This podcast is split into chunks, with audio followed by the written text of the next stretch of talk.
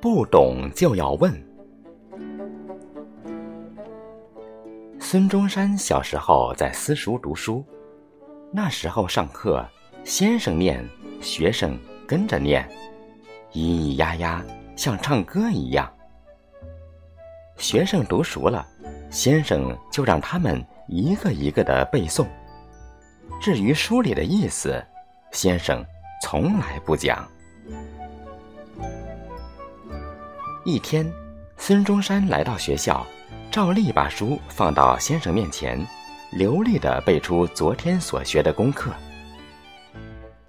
先生听了，连连点头。接着，先生在孙中山的书上又圈了一段，他念一句，叫孙中山念一句。孙中山会读了，就回到座位上练习背诵。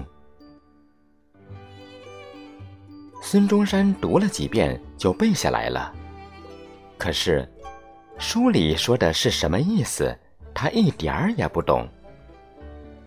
孙中山想，这样糊里糊涂的背有什么用呢？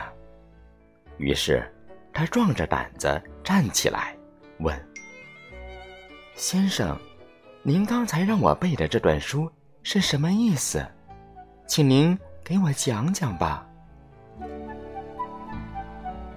这一问，把正在摇头晃脑、高声念书的同学们吓呆了。课堂里霎时变得鸦雀无声。先生拿着戒尺走到孙中山跟前，厉声问道：“你会背了吗？”会背了，孙中山说着，就把那段书一字不漏的背了出来。先生收起戒尺，摆摆手，让孙中山坐下，说：“我原想书中的道理，你们长大了自然会知道的。现在你们既然想听，我就讲讲吧。”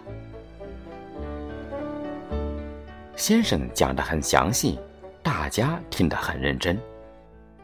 后来有个同学问孙中山：“你向先生提出问题，不怕挨打吗？”孙中山笑了笑，说：“学问学问，不懂就要问。为了弄清楚道理，就是挨打也值得。”